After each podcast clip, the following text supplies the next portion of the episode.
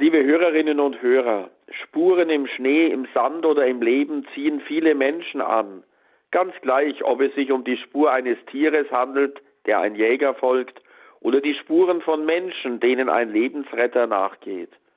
Um das Suchen und Finden einer Spur geht es auch im religiösen Leben.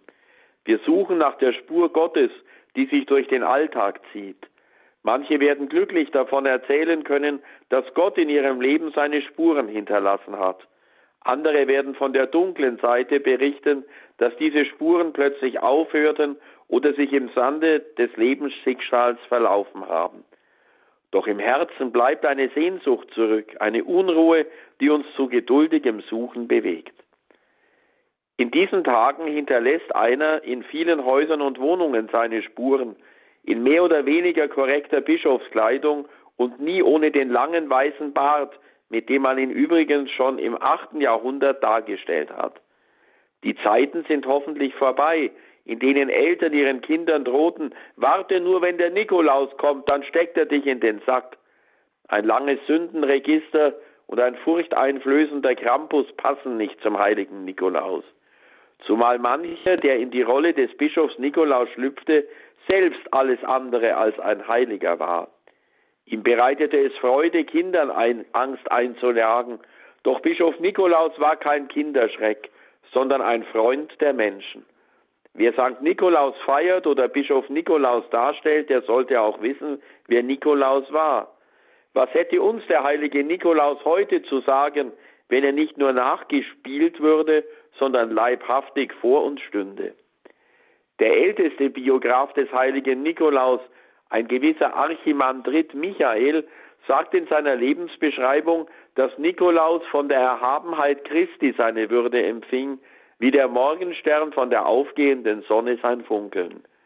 Nikolaus lebte im vierten Jahrhundert und amtierte in der kleinen Stadt Myra im damaligen Kleinasien der heutigen Türkei. Als Bischof sei er eine lebendige Spur Gottes, gleichsam ein Nachbild Jesu Christi gewesen. In dem Glanz seiner Tugenden, sagt der Biograf, leuchtet die Gerechtigkeit der Sonne auf.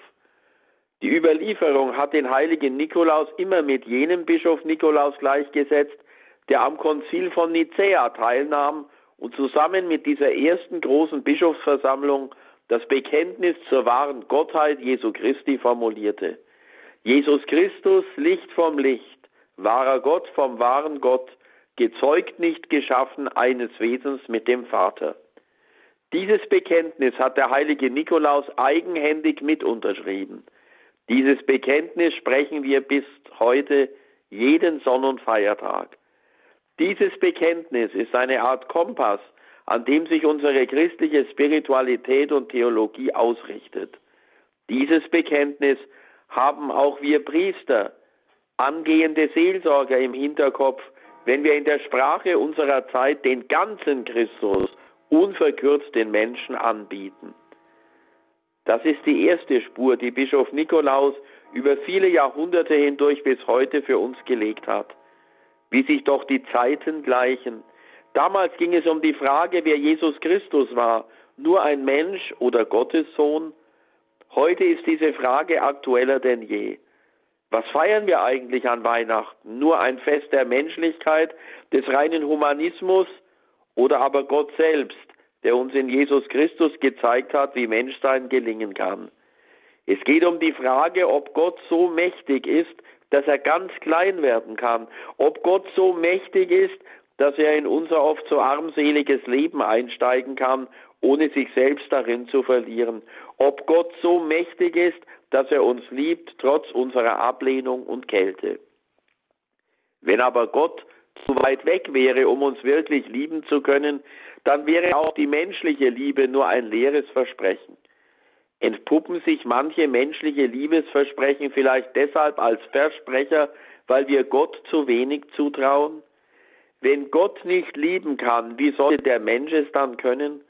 So ging es beim Bekenntnis zur Menschwerdung Gottes letztlich auch um unsere Möglichkeit, menschlich zu leben, zu lieben und zu sterben. Danke, heiliger Nikolaus, dass du uns im Bekenntnis zu Jesus Christus, den wahren Gott und wahren Menschen, eine Spur hinterlassen hast, in die wir treten können. Der heilige Nikolaus hat das Bekenntnis zu Jesus Christus nicht nur vorgesprochen, er hat es vor allem vorgelebt. Nikolaus ist einer der ersten in der Geschichte der Kirche, die als Heilige verehrt wurden, ohne Märtyrer zu sein. In der Zeit der Christenverfolgungen waren ganz von selbst diejenigen zu den großen Wegweisern des Glaubens geworden, die sich der heidnischen Staatsgewalt entgegensetzten und mit ihrem Leben für ihren Glauben einstanden. Als die Zeiten sich änderten und Friede einkehrte zwischen Kirche und Staat, da brauchten die Menschen neue Vorbilder, an denen sie Maß nehmen konnten. Nikolaus hat Spuren gelegt als Mensch, als Christ, als Bischof, der da ist und hilft. Sein Wunder ist nicht der noble Heroismus, der sich foltern, einkerkern und umbringen lässt. Was im Titusbrief steht, die Menschenfreundlichkeit, ja die Menschlichkeit Gottes ist erschienen, das hat der heilige Nikolaus erfahrbar gemacht. Sein Wunder ist die Güte und Menschenfreundlichkeit des Umgangs. Seine Heiligkeit liegt darin, dass er groß war in kleinen Dingen. Der heilige Nikolaus hat es sich zum Motto gemacht, ein Leben lang gut zu sein. In den Herausforderungen, die der Alltag stellt, wollte er treu sein und die Liebe bewähren. Als guter Hirte hat er für die Armen und Kranken gesorgt. Alle Notleidenden schätzten seine offene Hand. Viele Geschichten erzählen davon. Und alle Wunder, die später die Legende erfunden hat, variieren nur dieses eine große Thema der Güte und Zuwendung, das die Menschen mit Staunen und Dank als Morgenstern empfanden, in dem das Licht Christi aufleuchtet. Der heilige Nikolaus hatte ein Herz für die Seinen. An ihm durften seine Zeitgenossen etwas davon spüren, was es heißt, auch Gott hat ein Herz für die Menschen. Sie konnten begreifen, was Glaube an die Menschwerdung Gottes bedeutet. Kurzum, der heilige Nikolaus hat dem Dogma von Nicäa Hand und Fuß gegeben.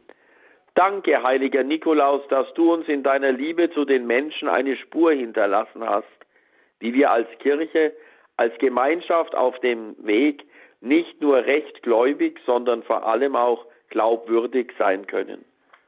So segne sie auf die Fürsprache des heiligen Bischofs Nikolaus, der gute und menschenfreundliche Gott, der Vater und der Sohn und der Heilige Geist. Amen.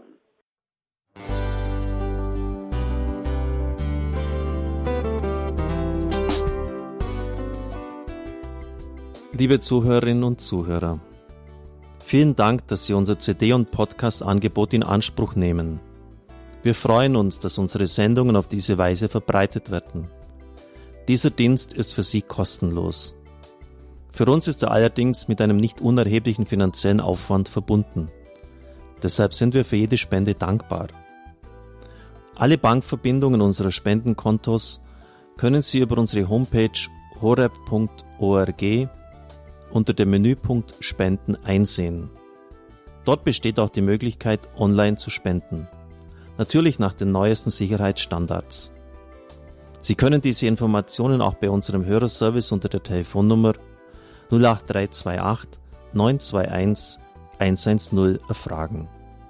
Ich wiederhole die Rufnummer 08328 921 110. Vergelt's Gott für Ihre Unterstützung. Ihr Pfarrer Kocher.